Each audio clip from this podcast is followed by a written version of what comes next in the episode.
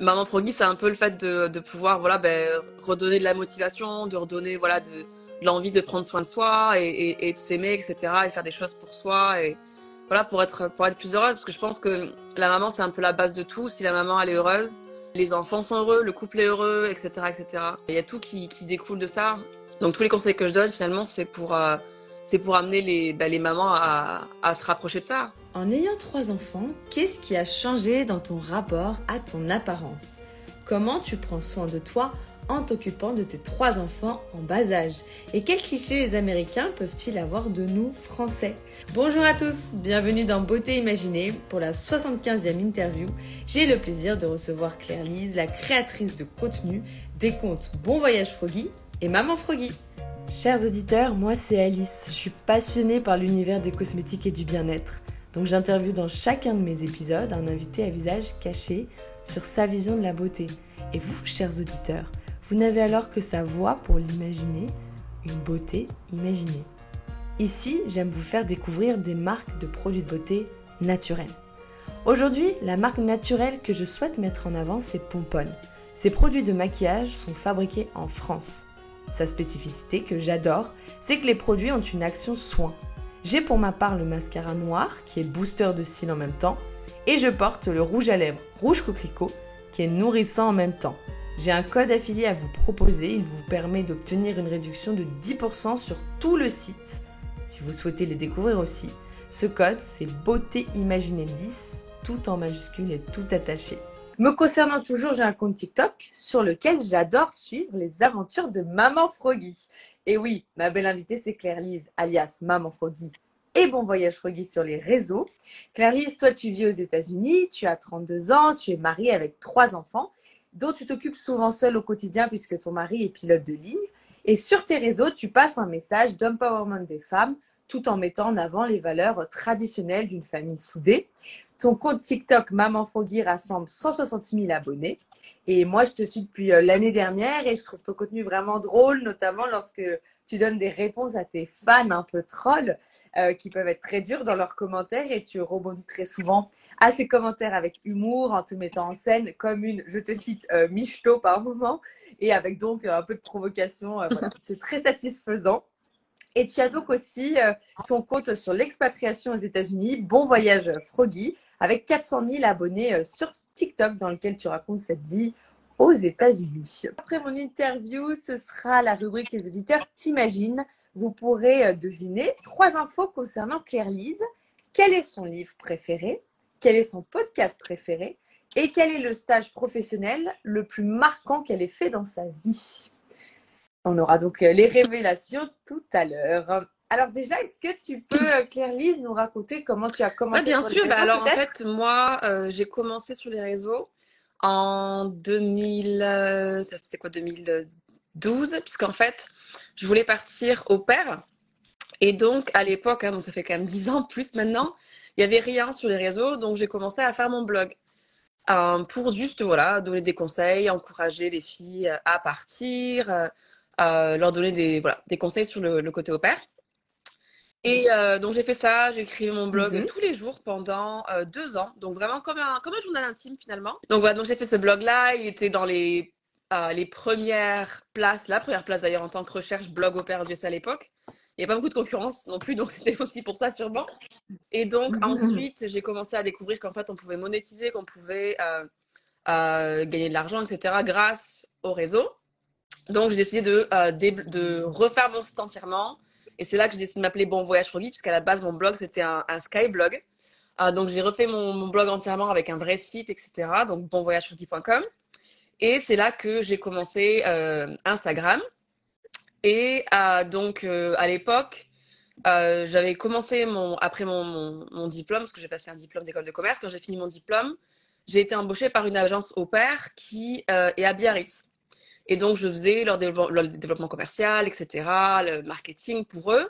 Et en travaillant pour eux, j'ai découvert que TikTok était quelque chose d'hyper populaire. Ça venait, enfin, ça, ça avait genre un an et demi, deux ans.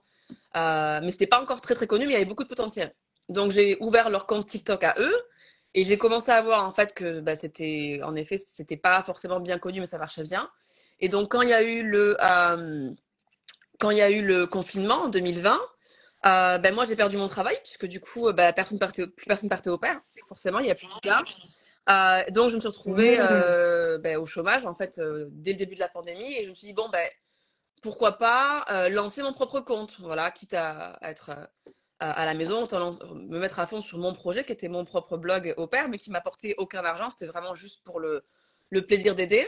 Et donc, je me suis dit, bah, pourquoi pas. Et j'ai lancé mon compte TikTok et qui a explosé tout de suite, en fait. Donc, j'ai eu, euh, dans la journée, j'avais eu, je crois, 5000 abonnés. Dans la semaine, j'étais à 30 000. Ouais, mais c'est vrai qu'à l'époque, wow. personne vraiment n'était dessus. En France, c'était pas aussi connu.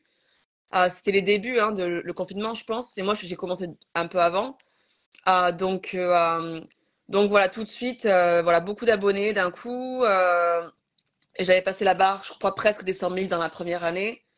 Euh, et donc, c'est comme ça que ça a commencé, en fait. C'est comme ça que ça a commencé. Et donc, euh, ben, j'ai vu que ça marchait pour moi. J'ai vu que finalement, je, avec les partenariats, etc., ben, j'arrivais à gagner euh, autant d'argent finalement que quand j'étais à, temps plein euh, dans l'agence au père. Donc, quand ils m'ont rappelé, euh, des, bien 6-8 mois plus tard, je pense, bah, du coup, je leur ai dit non, que je ne reprenais pas mon poste et que je, je resterais à mon compte, je ferais mes projets sur les réseaux et, et voilà, au petit bonheur la chance, quoi. Et donc, euh, voilà, ça. Et finalement, bah, j'ai continué à persévérer et, et, puis ça a marché pour moi, quoi. Et eh oui, génial. Et euh, une vraie success story euh, à l'américaine, non, je plaisante. Et assez vite, tu, tu as pensé à ouvrir un, un deuxième compte sur. Alors, le deuxième compte, maman, je l'ai ouvert, je crois que c'était un an après. Euh, parce qu'en fait, c'est vrai que finalement, euh, au père, bon, j'adore parce que du coup, c'est vrai que je peux, je peux aider les jeunes, euh, leur montrer voilà, qu'il y a une autre façon de, de voyager, surtout quand on n'a pas forcément beaucoup d'argent, etc. Donc, j'aime vraiment ce projet-là. Euh, mais en même temps, ça fait dix ans que je suis plus au père, donc c'est quelque chose quand même qui est loin de moi. C'est une vieille histoire, donc ça me fait plaisir de la partager pour encourager les jeunes générations. Mais en même temps, c'est plus tellement pas comment dire, c'est plus tellement mon identité en soi d'être au père. Euh, donc c'est vrai que j'avais envie de lancer un projet qui était plus en accord avec qui je suis maintenant et qui est plus d'actualité, disons. Euh, et, euh, et, donc c'est pour ça que voilà, j'ai voulu faire Maman Progui pour pouvoir euh, bah, commencer à avoir une communauté, à être reconnue dans le monde de la parentalité, puisque maintenant je, je, suis maman. Euh, et de façon générale, en devenant maman, j'ai eu envie, j'avais un peu le rêve d'un jour ouvrir un, un parc pour enfants euh, avec tout plein de services autour. Et c'est vrai que euh, je me suis dit, bah, le fait de commencer à faire les réseaux, Maman Froggy, me faire connaître auprès des parents, bah, peut-être que le jour où j'ai envie d'ouvrir ce parc-là, bah, j'aurai déjà des clients, j'aurai déjà une visibilité, donc ce sera plus facile pour moi de bah, peut-être avoir des prêts à la banque, d'avoir des, euh, des, voilà, des gens qui, qui rapidement euh, s'inscrivent, etc., viennent dans le parc. Donc c'était aussi euh, commencer un peu à travailler sur peut-être des projets plus gros d'ici quelques années quand mes enfants seront plus grands, parce que c'est pas quelque chose que je ferai maintenant, mais c'est quelque chose que j'avais en tête pour, voilà, pour dans quelques années. Ah d'accord, ah oui, c'est malin. Donc d'abord travailler le côté clientèle potentielle. Hmm.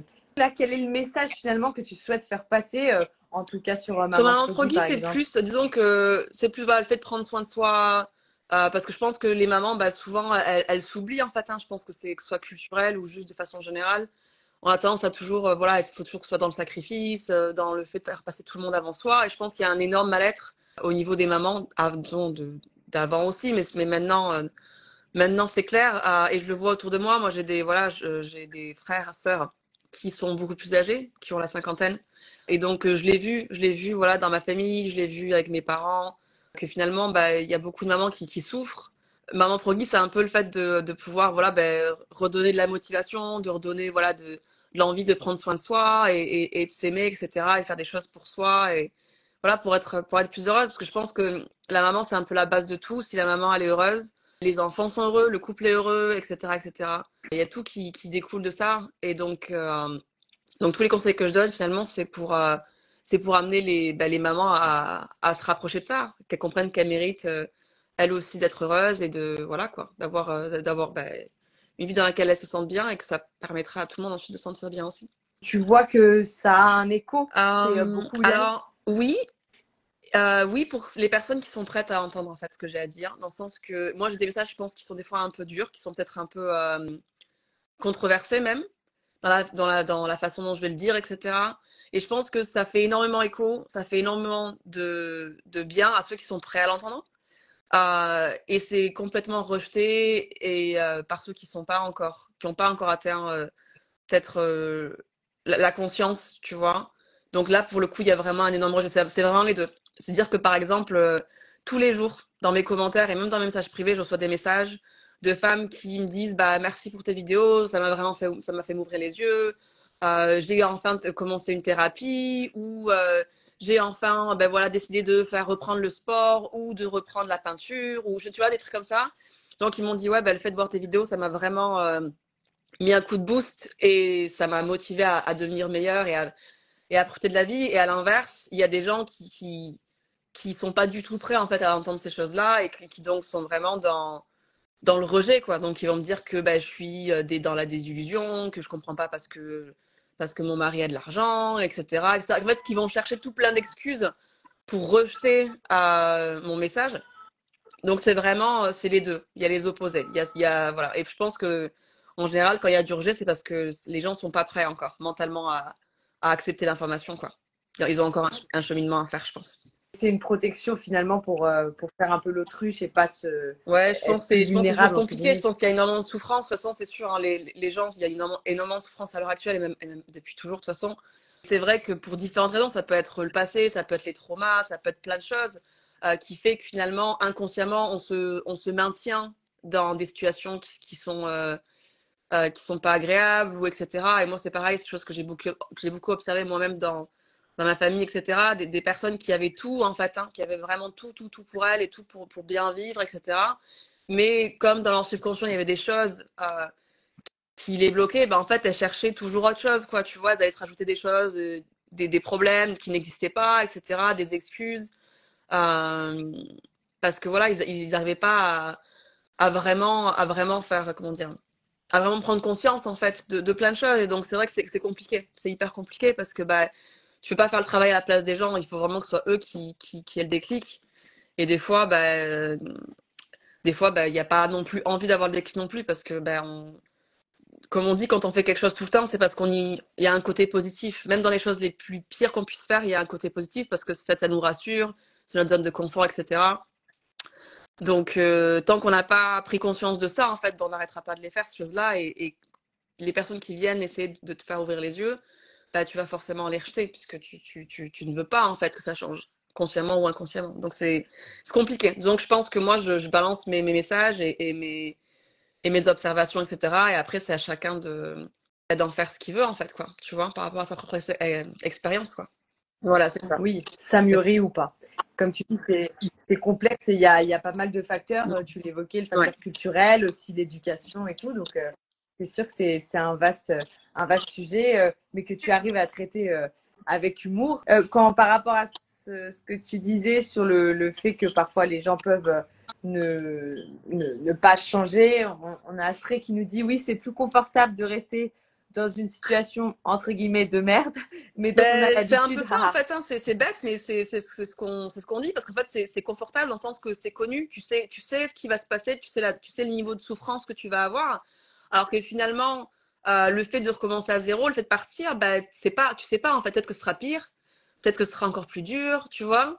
Et donc, c'est peut-être pas forcément conscient, mais, euh, mais euh, voilà, tu, tu sais où tu es, en fait. Et puis, des fois, des fois aussi, être dans une position difficile de victime, finalement, c'est une façon d'attirer un peu de l'attention, tu vois. Les gens vont s'occuper de toi, les gens vont avoir de la peine, de la pitié. Et c'est vrai que si c'est si le, le système qui a marché pour toi toute ta vie, depuis ton enfance, etc., qu'on te donnait de l'attention que quand tu n'allais pas bien, etc. C'était des choses qui s'ancrent. Et donc, tu sais pas, en fait, comment euh, trouver ta valeur. Tu sais pas comment trouver ta propre valeur en dehors de la victimisation. Et ça, j'en ai parlé il y a pas longtemps parce que je me suis un peu clasher dans une de mes vidéos. Et c'est un peu le truc, tu vois, où justement, tu, bah, si il n'y a que comme ça que tu arrives à trouver ta, ta propre valeur, c'est le fait de, dans, dans tes problèmes et dans les galères, tu vois, bah forcément, ça va toujours, t'en, en auras toujours plus, tu vois. Et je pense que c'est vraiment un travail euh, à faire sur soi pour arriver justement à apprendre à s'aimer et, et, donc faire des choix qui te permettent de, de, d'avoir moins de problèmes et de, et de trouver ta valeur dans autre chose, tu vois. Donc c'est, compliqué, c'est vrai que c'est très compliqué. Ouais. C'est un schéma ouais. euh, psychologique qu'on peut répéter. Comment tu t'organises pour préparer euh, ton contenu? Alors en fait, tous les dimanches, donc euh, le soir, je me pose je fais ma semaine, j'organise un peu ce que je vais faire, je regarde tous les rendez-vous, toutes les obligations que j'ai, etc., tout ce que je veux faire en termes de sport, enfin, bref, tout, tout, tout. Euh, et je me note euh, souvent des vidéos, qu'est-ce que j'ai envie de filmer, euh, quel jour je vais filmer, parce qu'en fait, c'est vrai que, voilà, moi, je peux filmer comme là, tu vois, pendant les siestes, quand les enfants dorment, puisque je fais pas ça quand ils sont réveillés. Ou alors quand je cuisine, tu vois, mais faut... Donc en fait, j'essaie de trouver, de m'organiser, de voir quand est-ce que je vais filmer, quand est-ce que je vais éditer, quel, contenu, etc. Après, ça marche pas toujours comme ça, c'est pas toujours... Euh, Des fois, je me dis, je vais faire ça, et finalement, il y a une question qui ressort qui est plus intéressante, donc je vais faire la question qui, est... qui vient d'arriver. Euh, mais en général, c'est comme ça que je m'organise, parce que j'essaye de de pas faire plus de deux jours, parce que quand j'ai commencé les réseaux, c'est vrai que je filmais tous les jours. Euh, et en fait, je trouve que, enfin, moi, j'essaie vraiment de garder un, équilibre, tu vois, en termes de, santé, de, temps, de pouvoir me reposer, etc. Donc, euh, toujours, c'était trop. Donc, je suis passée au fait de me dire que je filme deux, jours par semaine, donc concrètement, euh, durant les siestes, de bah, midi et demi jusqu'à euh, deux heures. C'est là que je fais des vidéos. C'est d'ailleurs pour ça qu'on peut voir sur mon compte que des fois, je suis habillée de la même façon sur plein de vidéos d'affilée, puis d'un coup, c'est plus la même chose, puis une semaine après, c'est la, même tenue parce que des fois, je ne vais pas poster les, vidéos le même jour ou dans le même ordre, mais je les ai filmées d'affilée, comme du batch, quoi, tu vois. Je les ai filées 4, 5, 6 vidéos d'affilée et je les garde et, plus tard, je les édite euh, suivant ce que j'ai envie de sortir, euh, suivant le thème de, de, la semaine, etc. Donc, euh, donc c'est un peu comme ça que j'arrive à m'organiser. Mais en ce moment, je suis en train de faire des recherches pour tout ce qui est intelligence artificielle, tout ce qui est chat GPT puisque j'ai cru commencer à voir qu'en fait, ils ont développé plein d'applications qui permettent d'éditer les vidéos, etc., faire plein, plein, plein de choses à ta place. Donc là, je suis en train un peu de rechercher comment est-ce que je peux justement bah, de déléguer une partie de mon travail justement aux intelligences artificielles. Je, pense que ça coûte, ça a forcément coûté de l'argent, c'est pas gratuit. Mais ça me permet de récupérer de mon temps, moi, ça me dérange pas de toute façon. Donc là, je suis en train de chercher ça pour pouvoir être beaucoup plus efficace, efficiente dans euh, ma création de contenu. Euh, grâce au, au, à l'intelligence artificielle, du coup. Ah, intéressant, oui, c'est un sujet qu'on qu va entendre de, de plus en plus. Et en effet, toi, là, le, en tant que maman de trois enfants, le, ouais. le temps, c'est la, la, ressource ouais, c'est pour ça. sacrée. On te demande de quelle nationalité Français, sont tes en général, enfin, francophone. Francophone, parce que du coup, il y a des gens un peu de partout, mais qui sont francophones. En ayant trois enfants, au niveau euh, de, pour euh, se rapprocher du thème beauté, est-ce que euh, quelque chose a changé dans ton rapport à ton apparence? alors, ouais, disons que moi, avant d'avoir des enfants, j'avoue que j'étais pas particulièrement, euh, comment dire, je prenais soin de moi dans le sens que j'allais me maquiller, j'allais m'habiller, etc. Hein. Mais c'est vrai que tout ce qui était, tu sais, faire le hair care, prendre soin de mes cheveux, faire le skincare, tu vois, avoir, tu sais, genre, tu mets tel produit et tel produit, je faisais pas ça du tout. Euh, je pense que j'étais très, très nulle. Euh, j'étais le genre de fille qui mettait du monoeil, tu sais, pour aller à la plage, tu vois, alors que je suis blanche, je suis blanche comme le, plafond, tu vois, le truc à jamais faire. Euh, donc j'étais pas du tout consciencieuse là-dessus. Euh, je pense que j'étais un peu un peu naïve et bête aussi sûrement. Euh, et c'est vrai que arriver euh, ouais, avec les enfants, c'est vrai que d'un coup bah tu te rends compte que voilà t'as as pris du poids, etc. Euh, moi je voulais retrouver du coup euh, bah, mon mon corps d'avant. donc c'est vrai que j'ai commencé à, bah, voilà devoir vraiment réfléchir plus à qu'est-ce que je fais pour vraiment bah, voilà retrouver la forme, etc. Euh, donc je pense que oui, je suis devenue beaucoup plus consciencieuse de, plein, plein, plein de choses euh, en devenant maman, des choses auxquelles je faisais pas du tout attention euh, avant ça. Tu as perdu 20 ouais. kilos en 9 mois, on le voit sur tes réseaux. Est-ce que ça a eu euh, des effets sur Alors, ta oui, peau euh, donc du coup, ouais, ça, a 20 kilos en 9 mois. Et donc, euh, bah, disons ça m'a permis de retrouver mon énergie d'avant parce que c'est vrai que mine de rien, j'étais à 85, un petit peu plus. Après accouchement, j'étais plus près de 90. bon, je suis à 1m73, donc je suis grande, mais tout de même, c'est lourd. Enfin, moi, je trouve que pour quelqu'un qui a quasiment toute sa vie été fine, tu vois, j'ai quasiment toujours été très très fine. Euh, et je le sentais vraiment, les 20 kilos en plus, je les sentais dans mon corps, j'étais plus, plus fatiguée, j'avais plus de mal à monter les escaliers, je m'essoufflais, tu vois, j'avais plus de mal à jouer avec les enfants. Euh, donc c'est pour ça que j'ai voulu perdre le poids très très vite, c'est parce que je voulais retrouver en fait euh, ma, le même niveau d'autonomie, de, mobilité, de résilience, etc. Tu vois. Et, mais après, c'est vrai que moi, souvent, du coup, je me fais un peu clasher parce qu'on me dit, ouais, tu te la racontes maintenant que tu as perdu du poids. J'ai pas pris confiance en moi, franchement, parce d'avoir d'être fine, parce que j'ai toujours été fine. En fait, c'est pas une découverte pour moi de d'avoir un corps fin, tu vois. Donc, euh, ça m'a pas particulièrement donné confiance en moi. J'étais fière de moi quand j'avais mes kilos en plus, puisque bah, c'est mon corps de grossesse, tu vois. Il a donné la vie à mes enfants, donc j'étais très fière de mon corps, peu importe à quoi il ressemblait.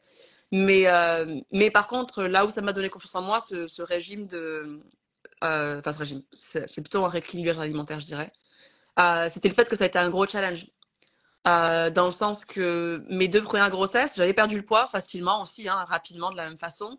Mais je l'avais fait euh, un peu à l'ancienne. C'est-à-dire qu'avec mon premier, eh ben, j'avais fait un régime très très strict, j'avais fait beaucoup de sport et j'avais perdu mon poids. Mais dès que j'avais retrouvé mon poids, et ben du coup, je m'étais remis à manger normalement. Donc, comme je suis quelqu'un qui grossit pas facilement, ben, je grossissais pas, je restais à mon poids normal, mais je mangeais quand même des choses qui n'étaient pas forcément bonnes, tu vois, en termes d'alimentation. Mon deuxième accouchement, c'est pareil. J'ai fait du, je faisais du jeûne intermittent, j'étais hyper strict, je faisais beaucoup de sport. Donc, j'ai commencé à perdre le poids très vite. Mais c'était pas vraiment changer habitude de vie, c'était plus perdre le poids. Voilà, je retrouvais mon corps, point barre. Cette fois-ci, quand j'ai fait mon, ma perte de poids en janvier, je voulais pas juste perdre mon poids, je voulais vraiment changer tout. Je voulais vraiment que je change entièrement de lifestyle, que ce soit beaucoup plus conscient, beaucoup plus, euh, beaucoup plus sain, que, que finalement le, le, le, régime en soi soit pas vraiment un, gros changement une fois que je l'arrête. Que ce que j'ai fait pendant mon régime soit exactement la même chose que je ferai ensuite. La seule différence, c'est que je mangerai un peu plus puisque le but n'est plus d'être en euh, déficit calorique. Et donc c'est là que ça a été vraiment euh, fort pour moi, c'est c'est que du coup, c'est ce que j'ai c'est que j'ai réussi à faire ça. J'ai vraiment changé mes habitudes alimentaires durant toute l'année.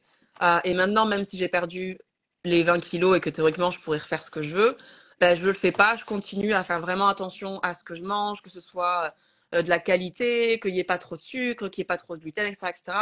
Parce que maintenant, je suis plus sur une optique de être en bonne santé plus que euh, être fine. Donc c'est ça, vraiment pour moi qui a changé cette fois-ci comparé aux, aux deux premières grossesses. C'est pas juste l'apparence, euh, l'esthétique, Ouais. c'est euh, Ouais. durable C'est quoi, ça. avec la santé. Parce que c'est vrai que moi j'arrive sur 33 Mm. ans, euh, c'est pas c'est pas vieux, mais je sais que dans ma famille il y a beaucoup de cancers.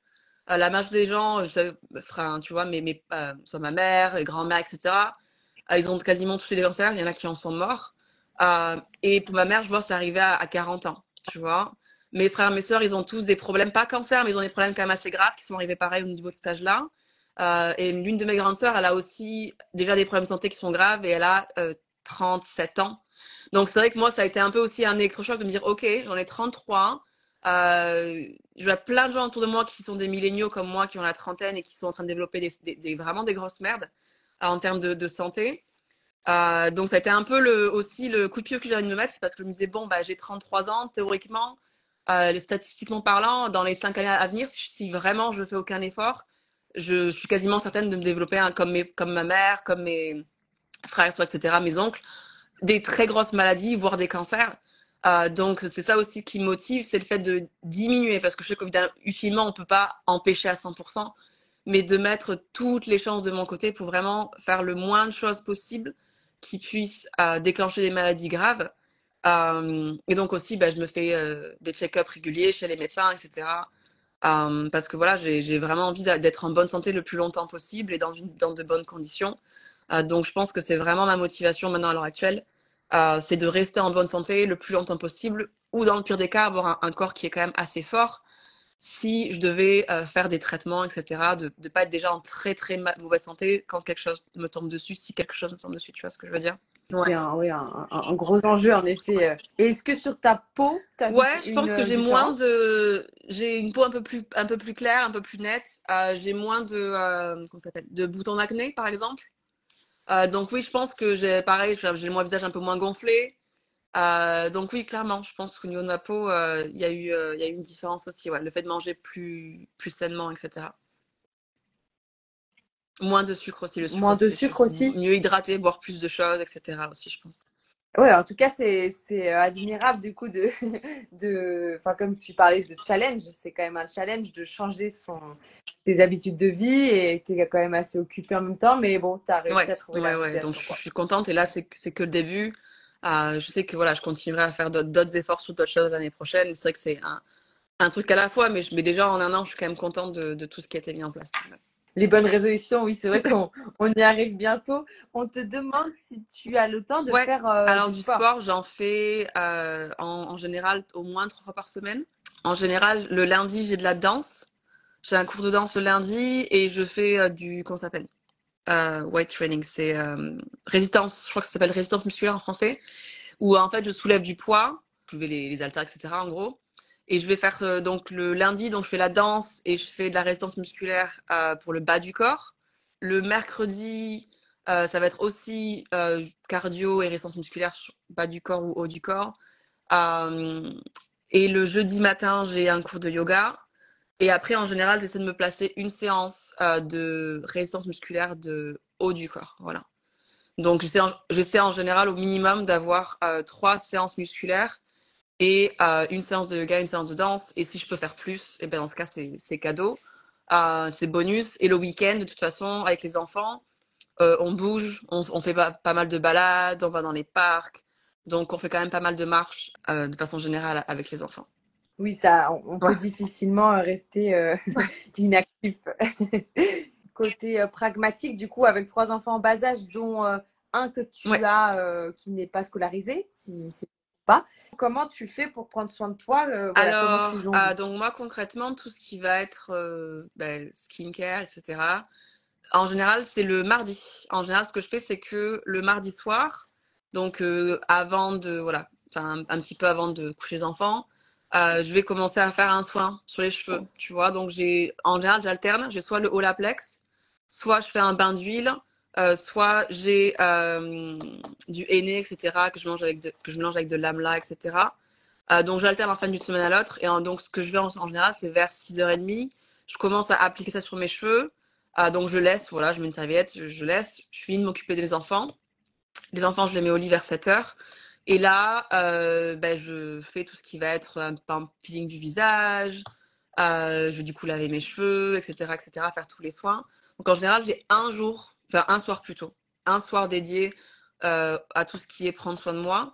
Euh, ensuite, évidemment, comme je disais, le sport, ça c'est dans la semaine, euh, donc voilà. Et j'arrive à faire du sport parce que dans ma salle de sport, ils ont une garderie. Donc en fait, je peux déposer les enfants à la garderie. J'ai droit à deux heures par jour euh, dans, mon dans mon abonnement. Donc ça, ça aide beaucoup. Et ensuite, et ensuite voilà, c'est comme ça en général que, que, que je fais, c'est en faisant les choses quand ils dorment en fait. C'est quand ils dorment ou alors, comme je disais, le sport euh, grâce à la garderie de, de Magine.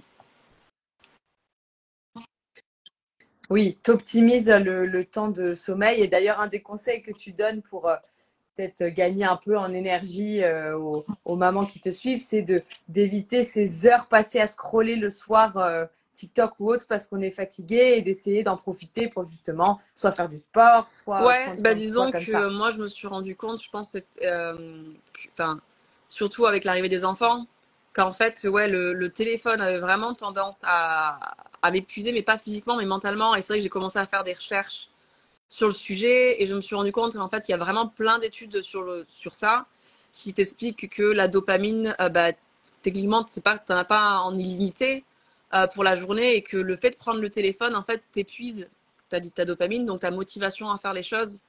Euh, et donc, euh, de, démarrer la journée en scrollant, c'est très très mauvais parce que du coup, tu t'es déjà en train de perdre ta motivation à faire les choses. Euh, donc, c'est pour ça que moi, déjà le matin, euh, je ne touche plus à mon téléphone. Ce qui est fou, c'est qu'en tant qu'influenceuse, je me mets énormément de limites. Tout à l'heure, ça a coupé, tu vois, parce que je me suis mis limite sur mon téléphone. Euh, ou concrètement, si j'atteins la limite, normalement, je peux plus utiliser l'application. Donc, par exemple, Instagram, j'ai mis une heure, tu vois. Donc, c'est pour ça que, comme depuis tout à l'heure, on est sur Instagram, etc., ben là, ça a coupé. Euh, donc, je me mets des limites par rapport à tout ça. Euh, le soir, en général, je ne regarde pas la télé. je, fais, ce que j'ai à faire. Voilà, je m'occupe de voilà, mes projets, de moi, comme j'ai de la skincare à faire, des trucs pour les enfants. Je vais faire peut-être si j'ai envie de faire de la cuisine, tu vois de lire un livre, en général, euh, je regarde pas de film. Les seuls moments vraiment où je regarde un film le soir, euh, c'est quand mon mari est là, parce que du coup, on, ben, se fait souvent euh, un, petit, un petit plateau avec, je sais pas, genre, du vin, du fromage, on se regarde un film en même temps, tu vois. Mais quand il est pas là, en général, le soir, je ne regarde pas du tout mon écran. Euh, je scrolle pas non plus. Et au pire, si je suis sur mon écran, c'est parce que je fais mes vidéos. Donc, soit parce que je vais filmer, soit parce que je vais éditer.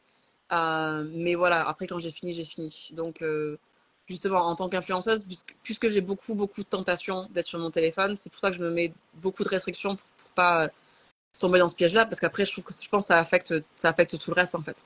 Ça affecte tout le reste de, de ta vie, bien de tes émotions. Je pense que les gens ne se rendent pas compte, mais quand tu regardes des vidéos et que l'algorithme, il sait quoi te montrer. Donc, si jamais tu es triste, il va te montrer des trucs tristes. Donc, tu vas t'enfermer dans ces émotions-là, tu vois. Tu vas regarder une vidéo qui va te faire pleurer, et puis après, tu vas regarder une vidéo qui va te mettre en colère.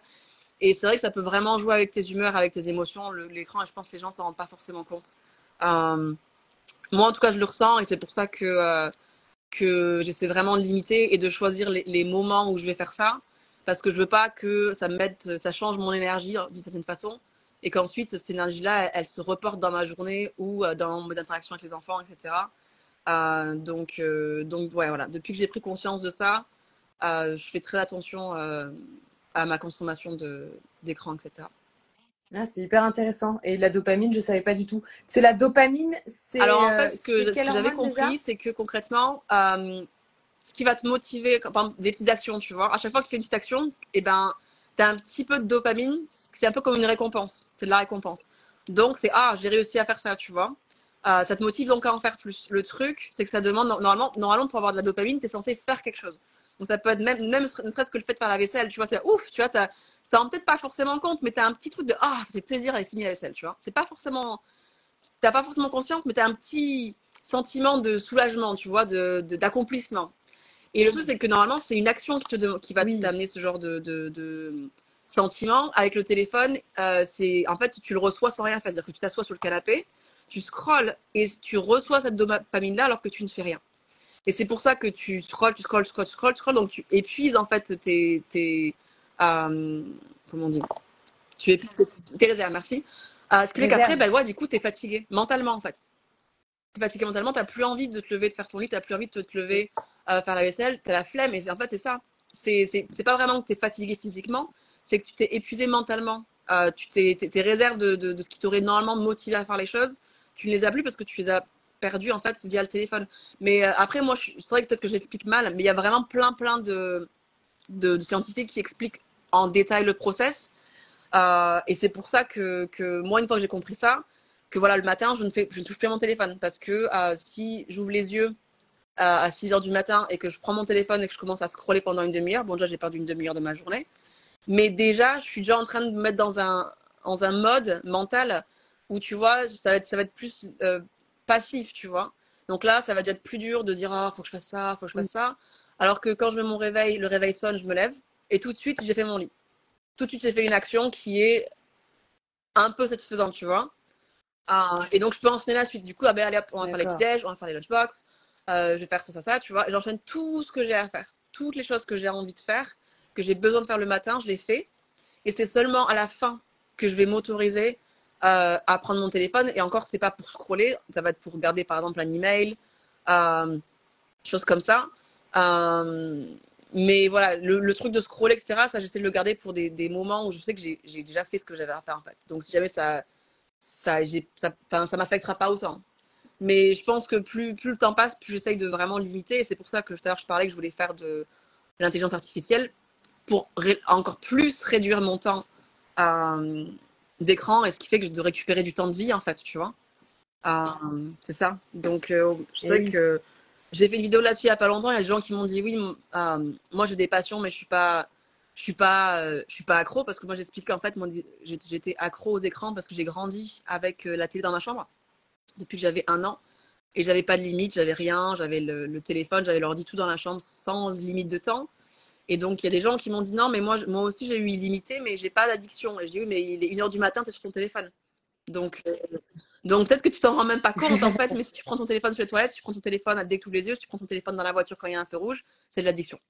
Et euh, je pense qu'il y a beaucoup de gens qui, qui, qui le réalisent pas parce que comme c'est pas de l'alcool, c'est pas de la bouffe, ça prend trois secondes et que tu t'en rends pas compte, je pense qu'il y a plein de gens qui réalisent pas, mais je pense que la majorité d'entre nous sommes accros aux écrans. Et, euh, et on se rend pas compte de combien ça affecte euh, notre vie. Et, euh, et c'est pour ça que euh, moi maintenant, j'essaie je, vraiment d'être toujours plus stricte et de limiter toujours plus mon temps euh, pour pouvoir récupérer, voilà, récupérer du, temps de vie et donc faire des choses qui ont vraiment de l'importance pour moi. Et, voilà quoi. Donc moi, j'encourage vraiment les gens à, s'observer et, à essayer de, se mettre de, des limites comme ça aussi. Un exemple du coup qui me vient, c'est quand j'oublie mon téléphone pour partir en balade même 20 minutes. Euh, le nombre de fois où mon réflexe c'est ah bah tiens ça je vais regarder sur mon téléphone et ah bah non Et ça, ça, ça met un peu face à ce phénomène d'addiction Tout à fait. Je pense qu'on ne s'en rend pas forcément compte, même si on a des vies chargées où on travaille, et on va au sport, etc. Mais on est quand même, on est quand même très, très, très, très accroché à, à nos écrans, même si on ne s'en rend pas compte. Et, c'est très dur. C'est très, très dur de, de, de, de, se limiter parce que, parce que tout est fait pour, en fait. Tout est fait pour te, te garder là-dessus. Donc, ça demande énormément de, de, de, de, contrôle de soi et de, et de s'en rendre compte, surtout, je pense. C'est très, très dur, je pense. Très, très, très dur. Tout est fait pour, pour nous garder là-dessus, en fait. Hein. Avec justement le, le, fait que ça envoie de la dopamine, avec tous les stimuli, etc. Et on te demande euh, si tu. Euh, éduque tes enfants par rapport aux écrans dans ce sens Parce que c'est vrai que euh, avec trois enfants, ça peut être tentant de. ouais, alors là-dessus, c'est vrai que je me fais énormément de violence parce que, euh, comme j'expliquais, moi, j'ai grandi avec euh, écran illimité. et donc, et donc, par exemple, durant la semaine, il n'y a pas d'écran. Je sais que normalement, ils autorisent une demi-heure par jour, un truc comme ça, je crois. Les pédiatres disent que c'est une demi-heure par jour, un truc comme ça. moi, là, je suis passée à pas d'écran du tout durant la semaine. Donc, euh, des fois, c'est dur parce que c'est vrai que c'est tentant parce que quand euh, bah, je suis toute seule avec les trois et que j'ai envie de, euh, je sais pas, faire un peu de ménage et que du coup, euh, ce serait plus facile forcément d'allumer la télé. Moi, je sais qu'ils sont assis, ils bougent pas. mais du coup, je me fais vraiment violence. Je dis non, la, télé, j'allume pas. Tant pis, ils vont me faire chier. ils vont peut-être se battre. Il va falloir que je t'intervienne dix fois et que j'arrête ma, ma tâche. j'arrête ma tâche à chaque fois pour aller voir que tout va bien, etc. Mais tant pis. Euh, là-dessus, voilà, pour la semaine, je, je leur mets pas d'écran. Le vendredi soir, on se met un film avec popcorn. Du coup, on s'assoit ensemble, on regarde le film ensemble, on rigole. Je leur avais pris tablette. Tablette, c'était pour le côté éducationnel parce que quand j'essayais à mon fils durant l'été euh, de lui apprendre des choses, donc je lui disais, bon, on fait les exercices d'école pendant une demi-heure et après on fait sur la tablette. Donc c'était un peu plus interactif, ça, ça le motive un peu plus à faire les exercices. Mais c'est pareil. Durant la, après, durant le week-end, en général, c'est toujours de les sortir, de faire des sorties au musée, de faire des sorties dans les parcs. Euh, donc, je vais leur donner la tablette peut-être une demi-heure, par exemple, le dimanche, parce que c'est là où je vais peut-être gérer deux, trois trucs. Je dis, allez, là, je vous la laisse. Euh, mais je suis devenue euh, beaucoup, beaucoup plus stricte là-dessus. J'ai eu une période au niveau du Covid. Quand il y a eu le Covid, là, pour le coup, on a lâché complètement. J'en avais qu'un seul à l'époque. J'avais qu'un enfant. Mon mmh. fils, il avait deux ans. Et à l'époque, il n'avait pas d'écran du tout quand Covid a commencé, on regardait pas la télé avec mon fils. Et une fois qu'il y a eu le confinement, là, par contre, on a commencé à mettre des films. C'est parti en sucette totale parce que là, on en mettait beaucoup. On mettait beaucoup, beaucoup, beaucoup d'écrans à mon fils durant le confinement. Et on a continué à faire ça euh, parce qu'on avait pris l'habitude, en fait, tu vois, de mettre l'écran le matin, etc., euh, quand il se réveille. Et à un moment, moi, j'ai eu, j'ai eu un peu, tu sais, le, le, déclic de me dire non, non, attends, on, arrête. on arrête tout. Et je me suis remise sur, euh, quelque chose de beaucoup plus strict. Mais on a eu une période comme ça durant la pandémie où par contre il y a eu beaucoup, euh, beaucoup d'écrans. Mais voilà, dès que j'ai pu euh, vraiment reprendre le pied là-dessus, j'ai repris le pied là-dessus et, là je suis très contente. Hein, puisque bah, ils, sont voilà, il n'y a pas de problème. Maintenant ils savent, ils font leur vie, ils jouent le matin, euh, ils viennent cuisiner avec moi, donc c'est cool. Mais il y, y a eu une transition quand il a fallu réinterdire. Mais maintenant ça va bien. Maintenant il n'y a plus de problème, ça se passe très très bien. Un challenge important, c'est clair. Et est-ce que tu aurais un conseil à donner aux jeunes mamans qui seraient dans une phase, par exemple, où physiquement elles ne s'aiment pas trop? Je pense déjà qu'il faut qu'elles s'acceptent. Je pense qu'il faut qu'elles soient fières d'elles. Parce que bah, finalement, elles ont donné la vie, donc leur corps, il est tel qu'il est. Bah, parce qu'elles ont donné la vie, tu vois. Donc il n'y a pas, de honte, je pense, à avoir le corps qu'on a. Je pense qu'il faut vraiment l'accepter, euh, être à l'aise avec ça. J'espère qu'elles ont des maris qui les soutiennent aussi, parce que je sais que des fois, malheureusement, c'est pas le cas. Donc euh, même si voilà, même si elles, prennent des réflexions, etc voilà, qu'elles n'écoutent écoutent pas euh, ce genre de choses. Et de te rappeler bah, que tout est temporaire en fait. C'est-à-dire qu'à euh, un moment donné, bah, l'enfant il va grandir, il commencera à faire les nuits, euh, on retrouvera une certaine normalité et donc elles pourront reprendre sport, elles pourront reprendre, voilà, peut-être peut-être manger mieux parce qu'elles auront plus de temps pour cuisiner, elles seront moins stressées aussi, donc elles perdront le poids plus facilement, elles dormiront mieux, parce que mal dormir en général c'est plus difficile de perdre du poids quand tu dors mal. De pas paniquer dans le sens que c'est qu'une période. Voilà, c'est une période de vie où bah, peut-être pendant un an, tu seras un petit peu en surpoids, mais c'est pas toute ta vie, en fait, tu vois? Donc, euh, de pas, voilà, de pas paniquer, de juste profiter du moment présent, profiter de l'enfant, de pas se prendre la tête sur à quoi elle ressemble, de vraiment juste rester concentré sur, voilà, au jour le jour, profiter de la vie, profiter de, des enfants parce qu'ils grandissent très très vite et qu'elles auront tout, tout, tout le temps ensuite, quand les choses seront plus calmes, de reprendre voilà le, le contrôle de, de, de, de, leur physique et, et de retrouver un, un, corps qui leur plaît. Voilà, vraiment, de, lâcher prise et, juste de, kiffer pour le moment parce que ça, ça passera vite de toute façon. Oui, et ce qu'elles retiendront dans 5 ans, 10 ans, c'est sans doute plutôt les, les moments euh, un peu précieux plutôt que euh, le, un certain mal-être qui en même temps parfois peut être euh, lourd. Mais dans l'idée, à terme. Ça, si on peut pas, si vraiment c'est. Parce que je sais que moi, moi j'ai eu de la chance avec mon troisième, c'est aussi ce qui m'a permis de, de perdre mon poids plus rapidement, c'est que mon troisième a fait les nuits très vite. Comparé à mon aîné, par exemple. Euh, mon, mon, mon, troisième a fait les nuits très vite. C'était un bébé qui était plutôt calme parce que du coup, il a des frères, donc il était voilà, il, il, était toujours un peu occupé par ses frères, donc il était moins demandeur comparé par exemple à quand as un enfant euh, unique qui est toujours derrière toi parce que tu es la seule personne qui, qui l'occupe. Euh, moi, avec les deux frères, forcément, bah, il est tout le temps à vouloir courir derrière les frères, à vouloir jouer avec eux. Donc c'est plus la même dynamique, c'est même presque plus facile 3 que 1, j'ai l'impression des fois. Et je travaille pas au sens que j'ai pas j'ai pas d'emploi. Euh, j'ai un mari quand il rentre qui voilà qui, qui me soutient si j'ai besoin, qui comme je dis j'ai une gym avec euh, garderie etc. Donc j'ai vraiment un, j'ai vraiment un, un, entourage, un environnement qui m'a permis de faciliter en fait cette perte de poids rapide. Donc je pense qu'il faut pas se comparer non plus aux autres. Euh, voilà, il faut faire avec ce qu'on a, il faut faire avec ce qu'on est, il faut faire voir où est-ce qu'on est soi-même euh, et de pas de pas comparer la perte de poids d'une femme à une autre parce qu'on n'a pas toutes les mêmes situations. Mais voilà, juste avancer à son rythme, tu vois. Avancer à son rythme euh, avec les, avec les obstacles qu'on a, juste de pas abandonner. De pas abandonner, ça c'est sûr. Mais voilà, de, de, se rappeler que voilà, la vie est longue et que éventuellement on retrouvera son corps et que, et que tout ira bien. Voilà. Donc c'est pour ça que c'est important de, de profiter surtout de, de, son enfant, etc. Et de, et de pas forcément se prendre la tête trop euh, sur euh, ce à quoi on ressemble. Au niveau de, de l'approche un peu culturelle, est-ce que aux États-Unis, tu as relevé des différences dans le rapport à la euh, Alors, disons que ça, après, ça va dépendre vraiment des classes sociales, ça dépend des quartiers. Ah, ça dépend où, voilà, où tu vas. Si tu vas sur la 5e avenue euh, à New York, ce sera forcément pas les, mêmes rapports à l'apparence que si tu vas dans un quartier un peu plus euh, ghetto, etc., de Philadelphie. Euh, mais de façon générale, euh, je pense que au niveau des mamans, moi, comme euh, je pense qu'on en avait parlé un petit peu avant, mais euh, disons que euh, voilà, les mamans dans les écoles, souvent tu les vois qu'elles viennent en tenue sport. Je pense que c'est un peu souvent la, tenue préférée des mamans ici, c'est la tenue de sport. Donc elles viennent en, pantalon de yoga, avec un t-shirt voilà, de sport. c'est très, décontracté. Voilà, souvent je trouve les mamans ici, elles s'habillent très décontractées. Durant la, la, vie de tous les jours. Après, si jamais elles sortent, elles vont faire des efforts. Celles qui travaillent dans des bureaux, un petit peu des postes, elles, oui, je pense qu'elles vont faire l'effort aussi. Mais euh, euh, le, le, côté, voilà, juste maman euh, qui vient chercher son enfant et qui n'est pas en train de chercher, qui pas, qui va pas bosser là tout de suite, etc. En général, elles sont plus sur des, des styles contractés. Donc, elles prennent soin d'elles, je pense d'une façon, mais c'est un style quand même un peu plus décontracté. Tu me disais qu'on peut faire euh, les courses ouais, euh, en ouais, tout à fait. Il y a des gens qui viennent en, en, pyjama et en chaussons faire les courses. Alors que c'est vrai qu'en France, a priori, il y aurait des regards ouais, euh, ouais, ouais. surpris. Je pense qu'on se juge beaucoup plus euh, en France sur notre style vestimentaire. Je pense quand je, moi, je me souviens quand je vivais en France de toujours être un petit peu, comment on dit, self-conscious. Le, le, fait de d'être euh, du regard des autres, tu vois. Le fait de me dire, ah, je vais sortir comme ça, euh, j'aurais l'air un peu con, tu vois. J'étais beaucoup plus euh, à me poser la question de ce que j'allais enfiler, parce que je savais qu'il y allait souvent avoir des regards, peut-être même des moqueries, etc. Euh, alors qu'ici, je pense que les gens sont plus un peu euh, fais ta life, je m'en fous, personne ne se regarde.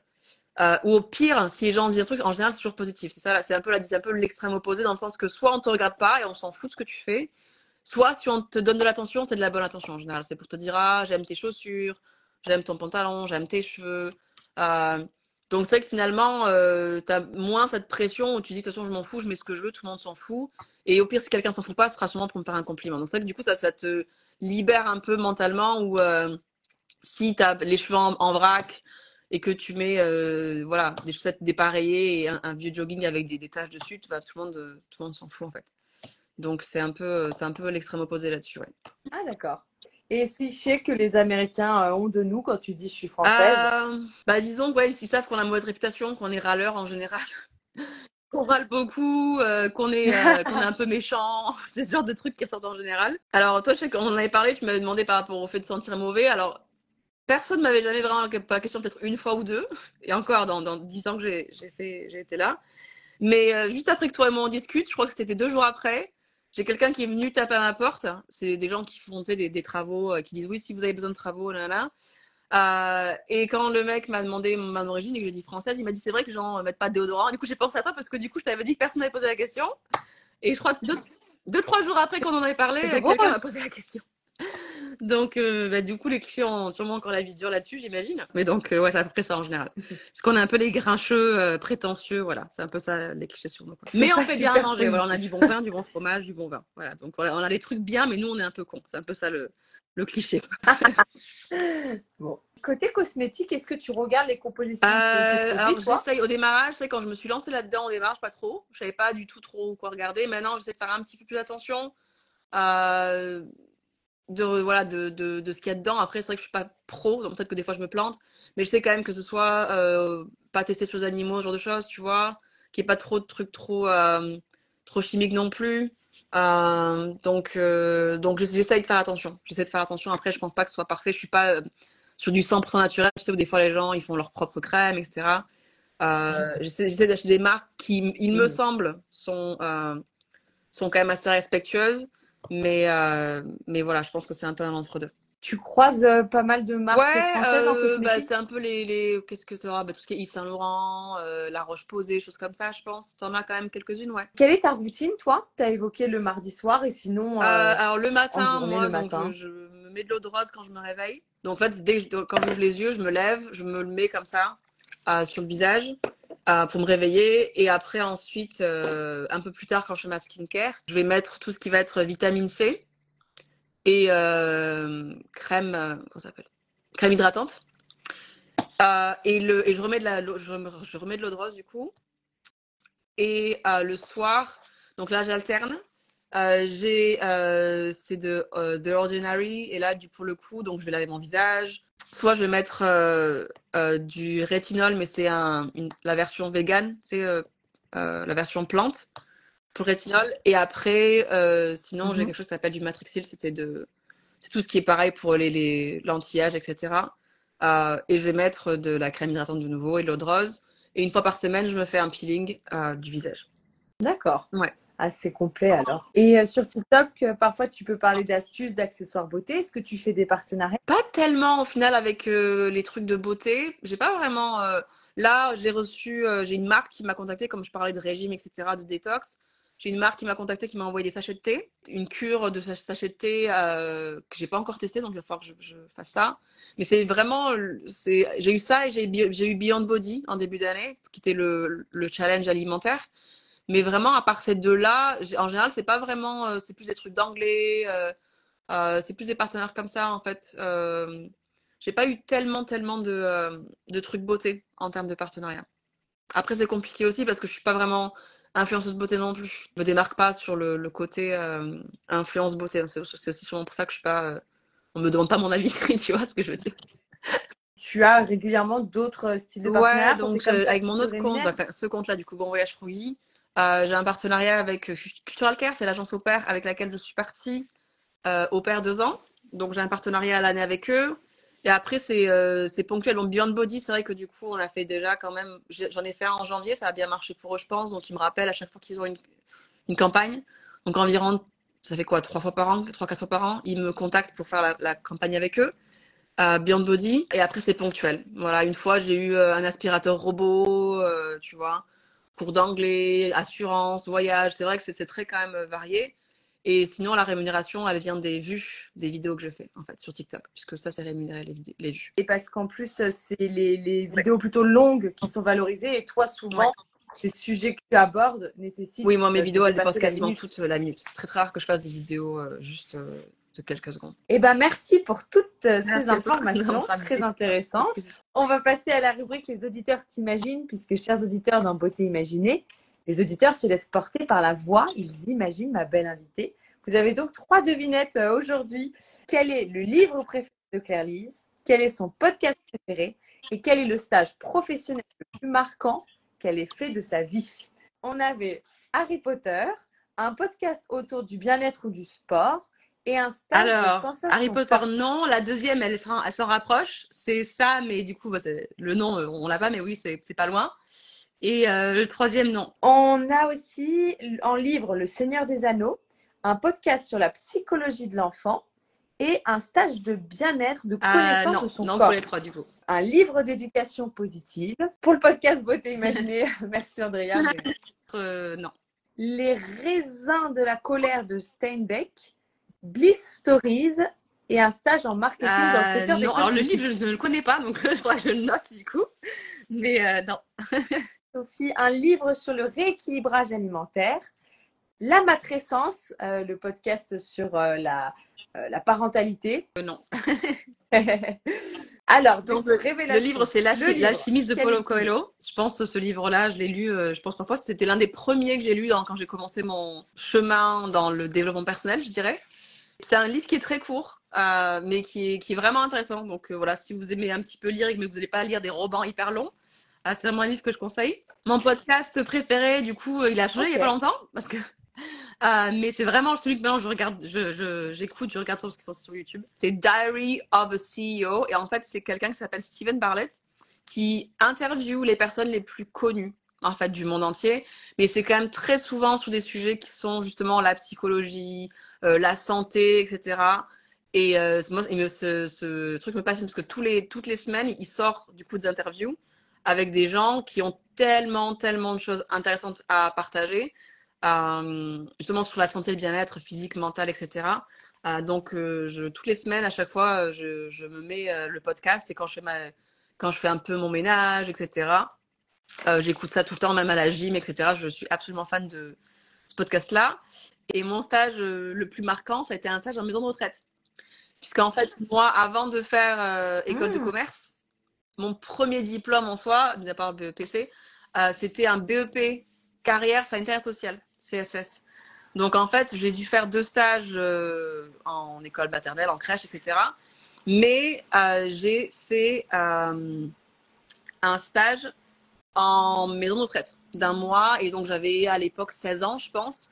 Et ça a été le stage le plus marquant pour moi parce que c'est vrai que quand tu as 15-16 ans, ben, je pense que voilà, moi mes grands-parents étaient déjà tous euh, tous décédés, donc j'avais pas vraiment euh, de vision de ce que c'est la vieillesse, de à quoi ça peut ressembler, etc. C'était un peu flou. Et donc de faire un, stage en de retraite et de voir toutes ces personnes âgées, voir le voilà, c'était moi qui devais leur donner la douche, c'est moi qui devais leur laver les fesses, c'est moi qui devais leur changer la couche, leur donner à manger. C'était euh, c'était fort quoi, parce qu'en fait je pense que c'est des choses qu'on ne voit pas au quotidien. Les gens les gens âgés qu'on voit, ben, c'est ceux qui sont dehors, c'est ceux qui vont bien. Euh, et donc ça m'a vraiment fait vrai. prendre conscience, tu vois, de voir ces personnes-là, voir leurs photos sur les murs où elles étaient toutes, toutes jeunes et elles pétaient le feu, et que là, bah, j'étais moins en train de devoir leur mettre des couches. Ça a été vraiment un, un exploit, je pense, à l'époque, quand j'avais 15 ans, de, de, de, de voir à quel point, en fait, la vie passait vite, et que, euh, voilà, que l'autonomie, en fait, du corps et du mental, c'était vraiment, euh, vraiment très, très important, quoi. Donc, je pense que ça a été, euh, ça a été ouais, je pense, des stages les, plus marquants. Le fait de, de, de, jeunes comme ça, devoir m'occuper euh, de, personnes âgées et de, du coup être confrontée à la mort aussi, puisque il y a des gens qui sont morts quand j'étais là. Enfin, pas, pas moi, je les ai pas vus, mais je, les voyais. Et puis après, bah, quelques jours après, on apprenait qu'ils étaient morts durant le stage. Donc, d'être confronté un peu à ça euh, très très jeune, je pense que ça, ça, a été, euh, ça a été très très marquant. Et je pense que ça a aussi sûrement euh, l'une des raisons pour lesquelles je suis aussi passionnée sur le fait de, de, de prendre soin de moi, c'est d'avoir été exposée à ça à cet âge-là, je pense. Assez fort Ouais, euh, ouais, humainement et psychologiquement. Quoi. Chers auditeurs, merci d'avoir imaginé euh, ma belle invitée Claire Lise. On arrive donc à la fin de notre émission sur la beauté d'une maman de trois enfants aux États-Unis. Merci encore de t'être livrée comme ça, c'était trop cool. Vous pouvez suivre les aventures de Claire Lise sur euh, ses comptes TikTok et Instagram, Maman Froggy. Bon voyage Froggy. Pour ma part, rendez-vous sur mon blog beautéimaginée.com et tous les podcasts sont ensuite disponibles sur les grandes plateformes Spotify, Apple Podcasts, etc. Dernière question, Claire Lise. Pour une prochaine interview de Beauté Imaginée, est-ce que tu penserais à quelqu'un qui pourrait être un bel invité? Euh, une de mes copines qui est elle aussi influenceuse s'appelle Wassila. Du coup, on était au pair, elle et moi, on était au pair. D'ailleurs, elle était là le jour, où j'ai rencontré mon mari, elle était là.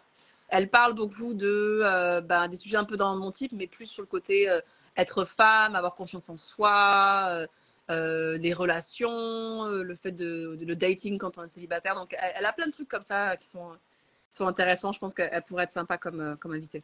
Génial, super intéressant. Bah, avec plaisir pour avoir euh, son, son, son, compte du coup. Bah, merci encore. Bah, merci à toi et, bah, et à bientôt. Salut tout le monde, bye. À bientôt, merci. Je vois que vous êtes encore là à la fin de cet épisode. Merci beaucoup d'avoir suivi toute cette interview. On se donne rendez-vous sur les réseaux, Instagram notamment, pour que je sache ce qui vous plaît. À bientôt sur Beauté Imaginée.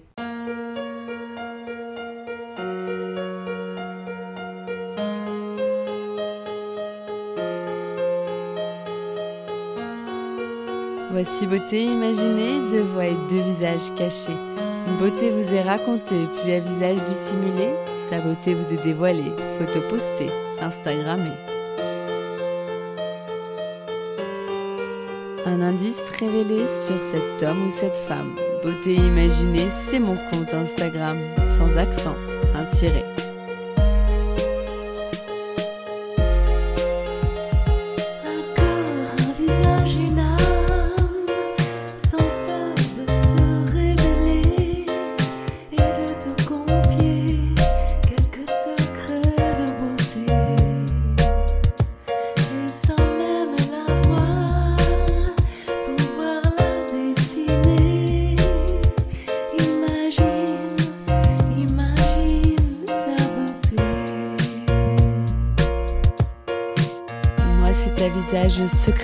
Je me plais à questionner lors de mes lives en invité.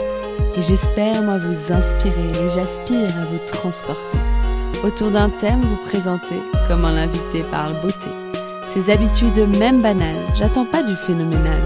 Je qu'on découvre son idéal de beauté, sa routine normale. Mes chers auditeurs, bienvenue sur Beauté Imaginée. J'espère vous avoir convaincu que j'aime quand vous participez. Allez cliquer pour commenter quand j'interviewe mon invité sur son approche de la beauté.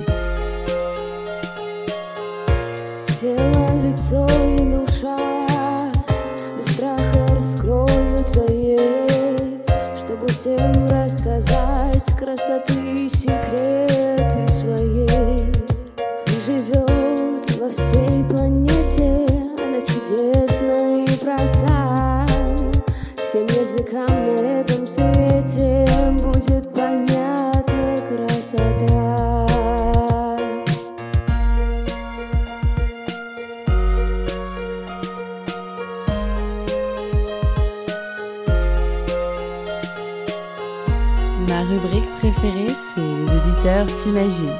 Nos auditeurs devinent si tu chantes, danses ou pas, si tu aimes la musique, le classique électronique ou le contemporain.